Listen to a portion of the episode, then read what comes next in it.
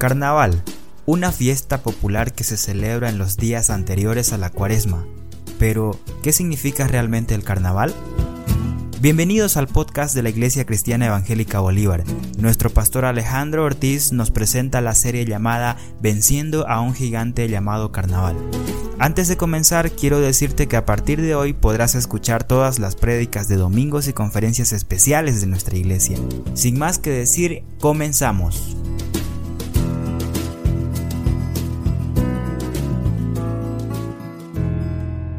Bien, ah, amados hermanos, Estamos hablando sobre el carnaval. La anterior semana recordamos un poquito, vimos acerca de lo que el carnaval significa y es una tentación en realidad grande para la mayoría de las personas, yo diría que para todos, y debemos estar prevenidos sabiendo cómo actúa el, la tentación, ¿verdad? Y la tentación actúa a través de nuestras concupiscencias, que quiere decir eso, que actúa a través de nuestros deseos. Y también la tentación obra por medio de un cebo. Recuerdan eso, ¿verdad? Es un cebo, así tenemos que decirlo. Y espero que esta semana lo hayas podido utilizar ese, ese lenguaje y decir, es un cebo, ¿ya? Yo pienso que voy a adquirir algo, pero voy a terminar como comida de otra cosa. Así que mejor me aparto de la tentación, ¿no? Y también vimos que la tentación actúa a través de nuestra voluntad. Nosotros decidimos si vamos a ceder a la tentación o no, o vamos a resistir. La palabra del Señor dice, resistid al diablo y él huirá de vosotros. Bien, ¿qué tenemos entonces para esta noche? Hoy quiero hablar básicamente de lo que es el carnaval y cómo eso puede llegar a afectar nuestra vida, porque el significado como muchos sabemos, eh, es carne a Baal. Carna, que es carne, y Baal es el nombre de uno de los tantos que tiene el enemigo, el diablo. ¿Sí? Belcebú, Baal, en fin, otros tantos, ¿no? Satanás. Y revisando sobre eso, hay un escrito que dice, esta es ofrecer carne al dios Baal pero se queda con que es un sacrificio al dios Baal. Es un sacrificio que se hacía. Entonces en Canaán eh, los hombres que vivían en ese entonces sacrificaban a su dios Baal, que tenía una cara de, toro. Y este toro recibía a niños recién nacidos, bebés, y tenían que sacrificarlos eh, vivos, pues tenía un fogón y a ese fogón lo, los echaban, entonces los niños morían eh, o morían quemados, pero vivos. ¿Ya? Esa era la manera de adorar de esa gente al dios Baal. Y eso se puede encontrar em, en lo que es Primera Reyes, cuando vemos la vida de Elías, ¿ya? Y todos los sacrificios que hacían los profetas de Baal. Esa gente adoraba de esa manera, ¿ya? A este dios Baal. Y surge de más antes todavía, desde, desde la torre de Babel ya habían justamente estos ídolos. Ya en Roma eh, se cambia el dios y se le pone el nombre de Baco, el dios Baco. ¿Y quién es el dios Baco? El dios Baco es el dios del vino. Y cuando hay vino, la gente pues pierde el sentido, el conocimiento y hace cosas que no quiere. ¿Ya? Y si quiere hacer también cosas, toma valor con qué? Con el vino. ¿No? Voy a tomar valor, dicen, ¿no? Algunas, personas, o usted se acordará y que hay personas que dicen, bueno, eh, me voy a declarar, pero no, tengo que tomar valor, ¿no? Y se toman un, vaso, dos vasos de, algún alcohol, ¿ya? Y esa bebida espirituosa hace que agarre calor el cuerpo y pueda atreverse a hacer ciertas cosas.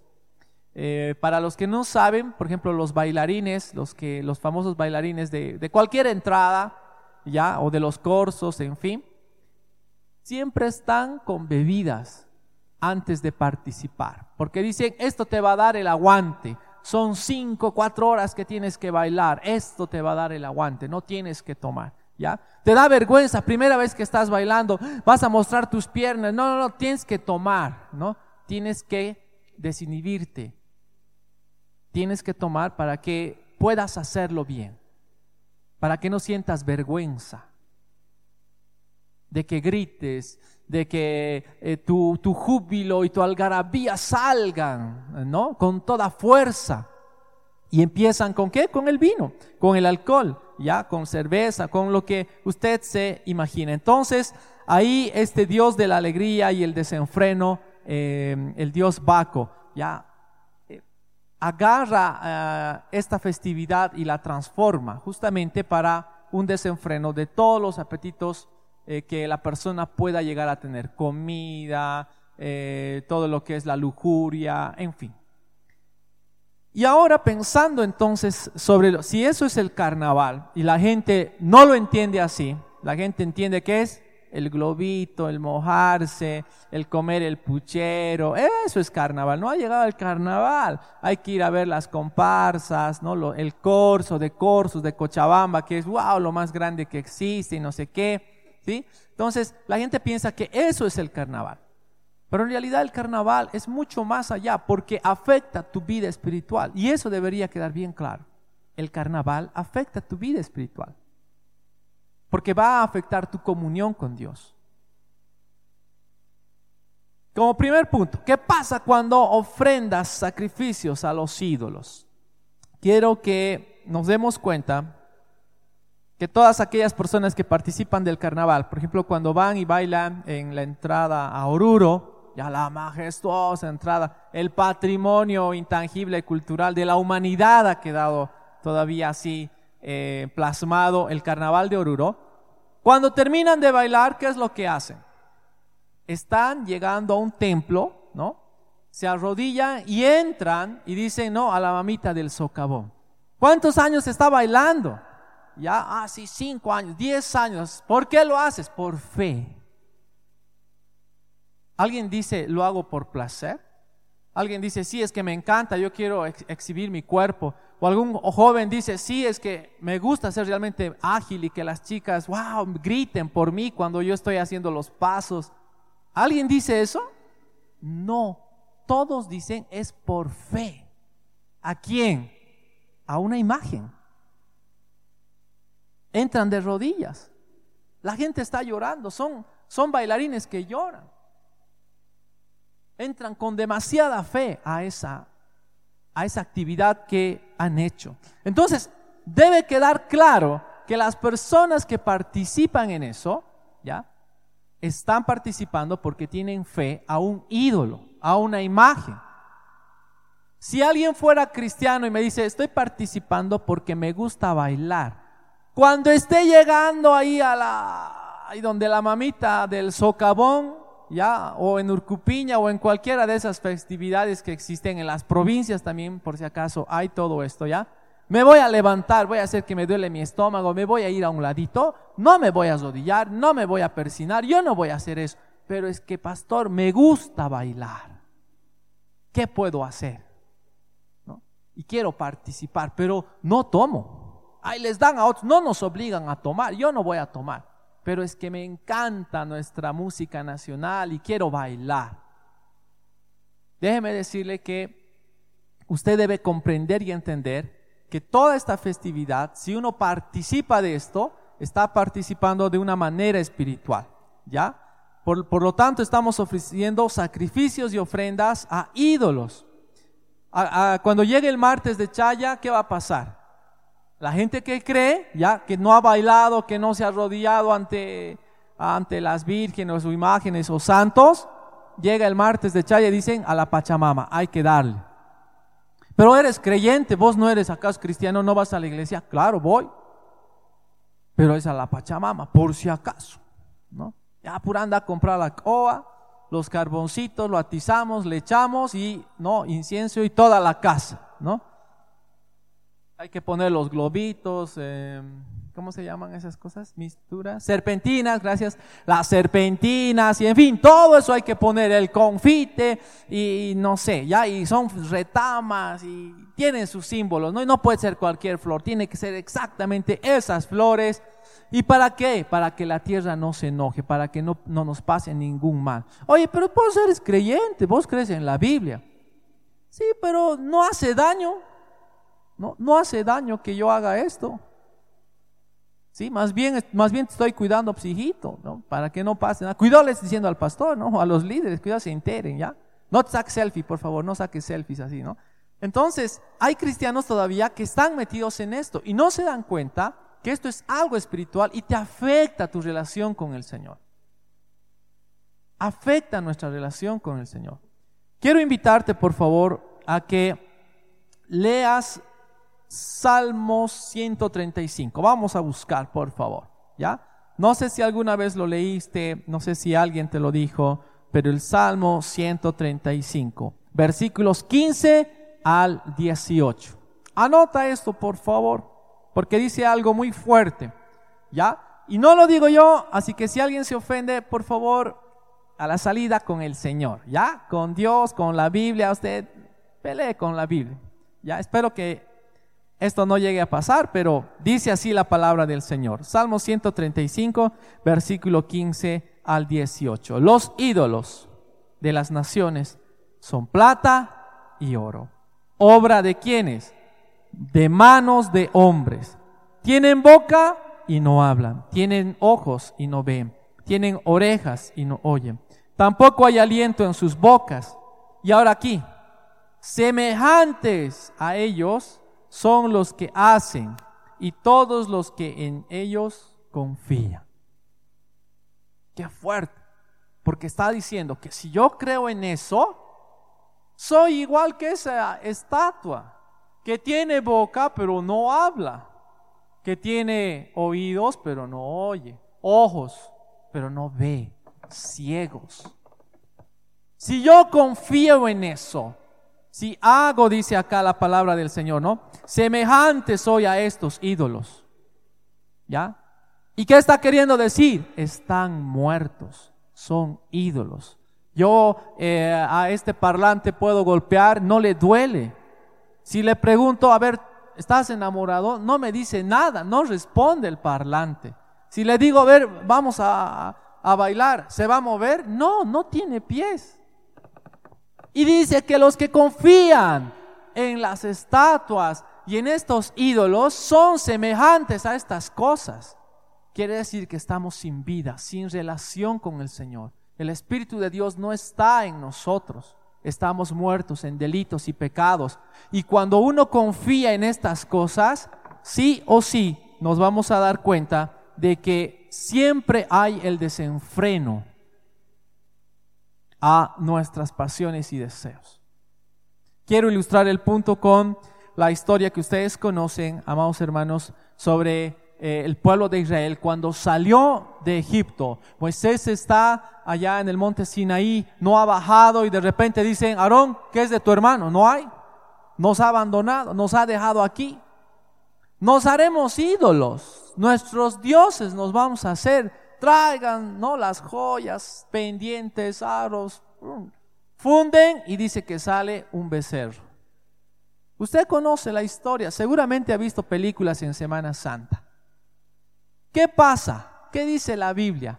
Dice que, que después de comer, ya se sentaron a comer y luego se levantaron a jugar. Esa palabra jugar quiere decir que hubo un desenfreno total porque ya no confiaban en Dios, Ahora dicen, este becerro es el que nos ha sacado de Egipto, no es Jehová. Cuando baja Moisés, ve todo eso, ya Josué dice, no, eh, Moisés, algo le ha pasado al pueblo, dice, no están gritando. Y Moisés dice, no, no, no, no, no, esto no es ni de preocupación, ni siquiera están llorando. Están riendo, están en fiesta, ya están en sus bacanales. Esta gente se ha desenfrenado, se ha ido detrás de qué? De los ídolos. El ídolo a eso te lleva. ¿O no se escucha eso en carnavales, eh, queridos hermanos? ¿No hay en carnavales esas noticias? De que ha tomado, de que en su vómito murió el bebé, de que se olvidó de sus hijos, de que tales personas fueron violadas, de que hubo choques, accidentes, muertes, asesinatos, que por celos, que por esto y por el otro. ¿Y dónde estaban? ¿Estaban en su casa? ¿Estaban viendo televisión? ¿Estaban comiendo? ¿Compartiendo con la familia? ¿Dónde estaban? Estaban en ese desenfreno detrás de un ídolo. Como aplicación entonces, ¿Qué pasa cuando ofrendamos sacrificios a los ídolos? Pues no seamos semejantes a estos ídolos sin sentido. Utilicemos el conocimiento que Dios nos da para poder discernir entre el bien y el mal. Como siguiente punto, ¿qué obras muestra una persona entonces que participa en el carnaval? ¿Cuáles son esas obras? ¿Será que en algún momento yo me he cuestionado eso? ¿Será que yo he participado del carnaval? Tal vez recuerdo y digo, no, ah, cuando era niño no me gustaba y esperaba mi globito con agua, quería mojar a mis amigos, a mis amigas, ¿no? y fallaba y quería darle a alguien. Entonces, ¿eso es participar del carnaval? ¿A qué se refiere con participar en el carnaval? ¿Cuáles son entonces las obras que estas personas, ya que están participando en el carnaval, las van a manifestar? ¿Cuáles son sus actitudes? ¿no? Bueno, yo podría decir lo siguiente, si esperas el carnaval, quiere decir que tú te estás alistando. Si tú estás esperando el retorno de Dios, quiere decir que te estás alistando. Dios viene pronto, entonces yo me alisto. Predico, evangelizo, eh, oro, leo la palabra. ¿Cierto o no? Porque digo, Cristo viene, Cristo viene, entonces me voy a preparar. Eso es lo que nos muestra la parábola de las diez vírgenes, ¿no? Cristo viene ya, el esposo viene ya, entonces ¿qué? Hay que estar preparados. Aquel que espera el carnaval, ya uh, de antemano el cuerpo empieza, ¿no? Así, uy, a temblar y dice, carnaval se acerca. Ay, qué lindo el carnaval. Hay gente que espera el carnaval. Gracias. Que le encanta este tipo de situaciones, ¿no? Y, empiezan a contar y dicen, ay, el otro jueves es comadres. Después, ¡ah! tengo que viajar a Oruro, lo siento hermanos, perdón, no voy a poder estar en los cultos, tengo que ir a Oruro, ¿no? La entrada tengo que ir a ver ya el domingo después ya me regresaré, no sé, lunes, martes, hermanos, feriado, menos mal, hermanos, que la iglesia no trabaja martes porque es martes de, ah, ya tengo que ir a echar mis terrenos, mis autos y no sé qué. Y la gente, hay gente que espera, espera esto, hermanos, espera. Su propia sangre creo que ya le dice, no es carnaval, hay que ir a tomar, vamos, vamos, hay que ir a servirnos, hay que ir a comer, hay que ir a hacer esto y el otro. ¿ya? La fiesta, la pachanga, en fin. Pero a ver, ¿cuáles son esas obras? Vamos a buscar dos pasajes bíblicos. Quiero que me acompañe en Gálatas capítulo 5. Gálatas capítulo 5. Un texto muy conocido. Gálatas capítulo 5, versículo 19 al 21.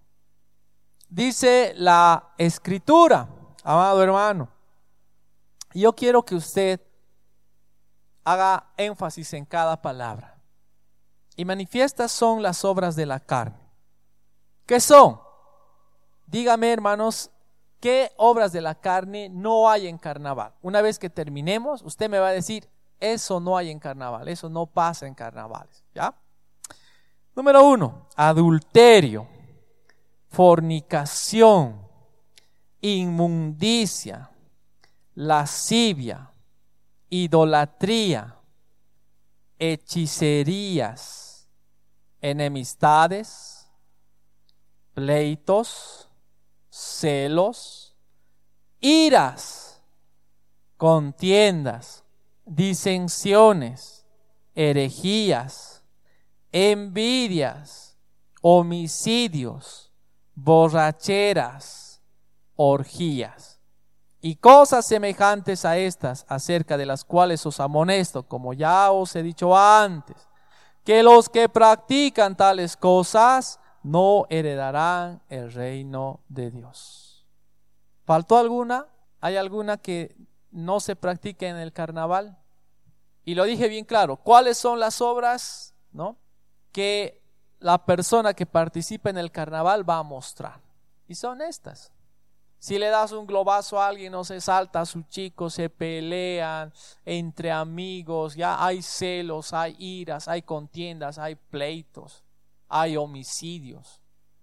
Estaban tomando bien los amigos, de repente algo pasó, alguien no quiso pagarle, miraron a su, a su novia, a su hija, a su esposa, lo, lo acuchilló y en fin. ¿No se escucha eso en carnavales? Y uno podría decir, no, eso se escucha todo el tiempo. En carnaval es la licencia más grande, eh, querido hermano, socialmente, porque se permite. Socialmente se dice, vamos a embriagarnos, vamos a emborracharnos, porque todo el tiempo están pasando, ¿no? Una tutuma, una lata, una cerveza, están pasando. Se ha prohibido, la alcaldía ha prohibido, ¿no? Prohibido en el corso, no tenemos que beber. La gente se da maneras, ¿no? Estoy tomando mi Coca-Cola y es ron con Coca-Cola, le ponen su, su bombilla, están tomando. La gente se va a dar maneras para hacerlo. ¿Alguna vez lo que no muestra la, televisión, ningún canal, ni radio, no hay ni reportajes, ¿ya? ¿Alguna vez de los corsos, ¿ya? De donde es la avenida principal, a las calles aledañas, más o menos a las 5 o 3 de la tarde, si uno va a mirar cómo están los jóvenes después, porque están desde la mañana, desde las 9 de la mañana, tomando, tomando, tomando, alegría y todo lo demás. ¿Ya? Vaya a las calles aledañas. Usted va a ver algo penoso.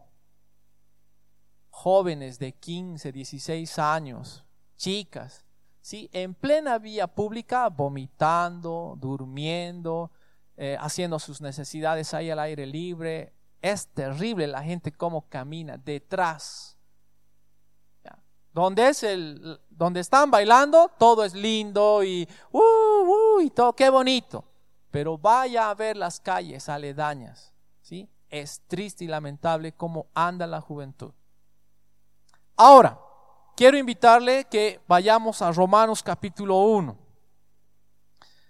Tal vez uno dice, bueno, yo esas cosas no practico y gracias a Dios no ha leído nada de lo que yo hago en carnavales. ¿Sí? Romanos capítulo 1, versículo 28 hasta el 32. ¿Lo tiene? Romanos capítulo 1, versículo 28. Y como ellos no aprobaron tener en cuenta a Dios, Dios los entregó a una mente reprobada para hacer cosas que no convienen, estando atestados de toda injusticia, fornicación, perversidad, avaricia, maldad, llenos de envidia, homicidios, contiendas, engaños, malignidades, murmuradores, detractores, aborrecedores de Dios, injuriosos, soberbios, altivos, inventores de males, desobedientes a los padres, necios, desleales, sin afecto natural, implacables, sin misericordia, quienes haciendo, quienes habiendo entendido el juicio de Dios, que los que practican tales cosas son dignos de muerte, no solo las hacen, sino que también se complacen con los que la practican. Hay creyentes que te dicen, eh, pastor, ¿puedo tomar? ¿Puedo tomar vinito? Un vasito nomás, pastor mi chichita, ¿no? Después de mi chanchito, ¿puedo tomar?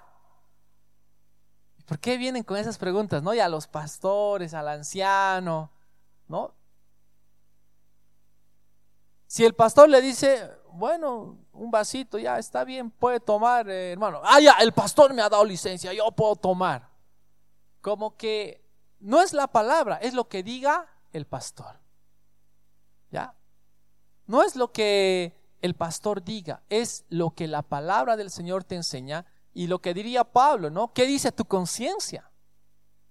Porque Pablo podía comer, podía beber, pero si era de tropiezo para alguien, porque él sabía que todo en acción de gracias era permitido, pero si voy a hacer tropiezo para alguien, mejor no lo hago, decía Pablo. Pero ¿qué dice tu conciencia? ¿Sabes qué? Busca a alguien que te apoye en lo que estás haciendo. Y cuando te ven y te dicen, ah, eh, estoy tomando y pero una copita no más. No me condenen, no, más bien sírvase conmigo. Y si convenzo a la persona, al cristiano que me ha visto tomando, convenzo de que él tome, listo, mi conciencia, ay, si, si condenan, no voy a ser el único condenado, a él también le van a condenar, porque le he dado, le he ofrecido y él también ha cedido. Y eso, ¿dónde podemos encontrar? En una, eh, en una ilustración, por ejemplo, de, de, Saúl, cuando le mandan a matar al pueblo de Amalek. Dios dice, no, tienen que ir a castigar a este pueblo de Amalek, porque cuando hemos salido de Egipto, nos ha atacado por la retaguardia. Eso no se hace. ¿Quiénes estaban en la retaguardia? Ancianos, ancianas, enfermos. Ya los que estaban llevando en camilla y los niños. Y nos atacan por la retaguardia y, matan a nuestra gente. Ahora que nosotros somos fuertes, vamos a castigar a Amalek. Vayan, destruyan al rey, mátenlo, maten su, su, su, comida, maten a sus animales, maten a todo y hasta a los niños, mátenlos. Era orden de Dios. Cuando va Saúl, ¿no?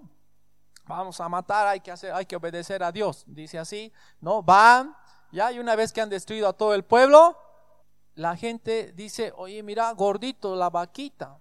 Mis vaquitas no son tan gorditos. Mejor me lo llevo, ¿para qué lo voy a matar? Pero Dios ha dicho que tenemos que matar. Nah. ¿Qué dice ese Saúl? Ah, ya, si ustedes no matan, yo también no lo voy a matar al rey. No, y no lo mata al rey y desobedecen. ¿Ya? Si uno no lo hace, yo tampoco no lo hago. Y el pueblo no mató, ¿ya? A, los, a las ovejas gordas y todo lo mejor que tenía el pueblo de Amalek se lo agarra. Y Saúl dice, bueno, también, ¿qué vamos a hacer? ¿No? Así nomás es, y yo también al rey me lo voy a agarrar. ¿No? Para que esté ahí como mi sirviente o para que miren que, ah, yo soy gran poderoso, miren cómo a este rey yo lo tengo. Cuando se entera ya eh, Samuel se enoja, va y listo, le dice, has desobedecido, chao, el trono no hay ya para tu generación, fuera, has sido desechado, no obedeces. Entonces, amados hermanos, esas son las obras que muestra la persona que participa en el carnaval. Si te has identificado con alguna de estas, es tiempo de orar a Dios. No participemos con esas obras. Una cosa es que tu niño diga, dame chisguetito, quiero arrojar el globo y qué sé yo. Y cuando tú quieras, digamos, ya puedes jugar con agua, pero ¿por qué siempre en carnaval? Buscate otra fecha. Ya, buscate otro, que sea en agosto, quieres hacer una majuazón con tus hijos, hazlo, ¿no? Pero que no sea en estas fechas. Ya, jugar con tu familia también es divertido. Cuando están lavando ahí las frazadas, el esposo ayuda y está pisando la frazada y con la esposa se empiezan a mojar, diviértanse. Pero ¿por qué en estas fechas? Ya, si tanto queremos mojarnos, ¿no ve? ¿Sí? Pueden ser en otras fechas. Pero bueno, crucifiquemos nuestras pasiones y deseos, ya, para que seamos una nueva criatura en el Señor.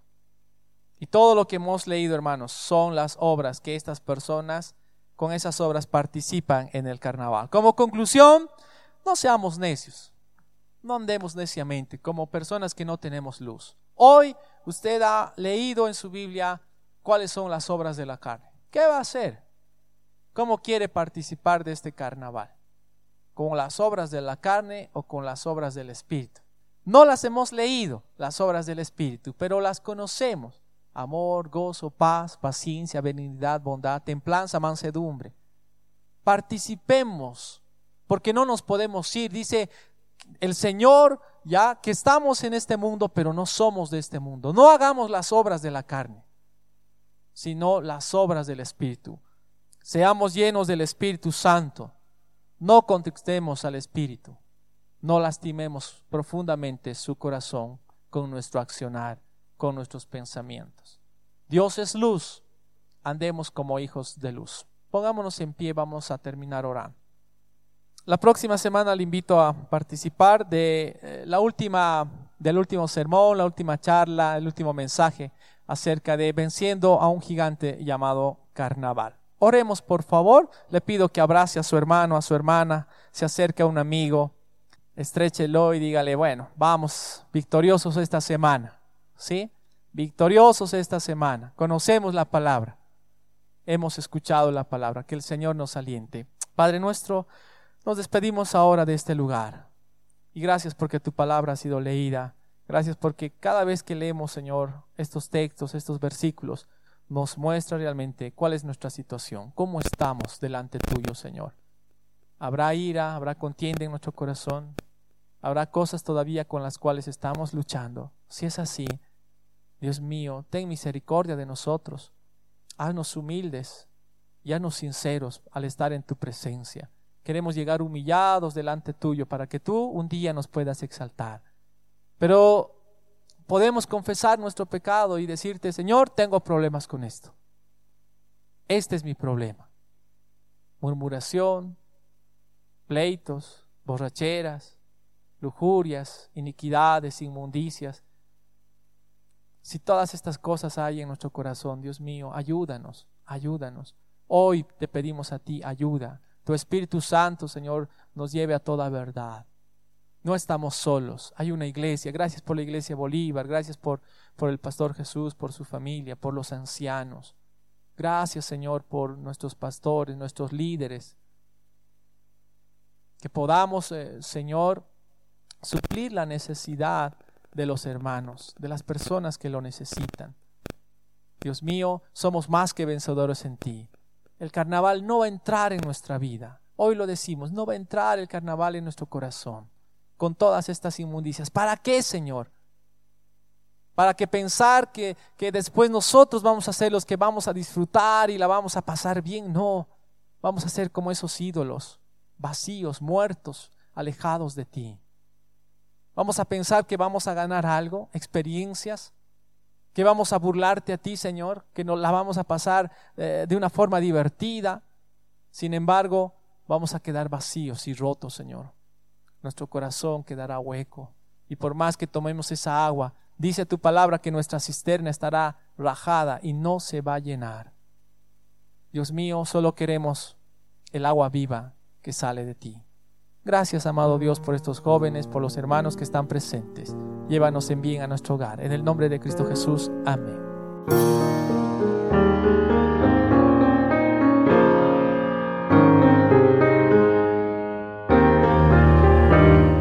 Agradecemos su atención por estos minutos. Si usted desea comunicarse con nosotros, puede hacerlo al siguiente número de teléfono 422-3439 o si prefiere puede escribirnos a nuestro correo electrónico iglesia hotmail.com. Si desea visitarnos, nuestra iglesia se encuentra ubicada sobre la calle Bolívar E381, entre 25 de Mayo y España, Cochabamba, Bolivia nuestros servicios dominicales de 9 a 10 y 30 y de 11 y 30 a 13 horas. Estaremos muy contentos por su visita. Este material es producido y presentado por la Iglesia Cristiana Evangélica Bolívar bajo una licencia de Creative Commons 4.0 Compartir Igual.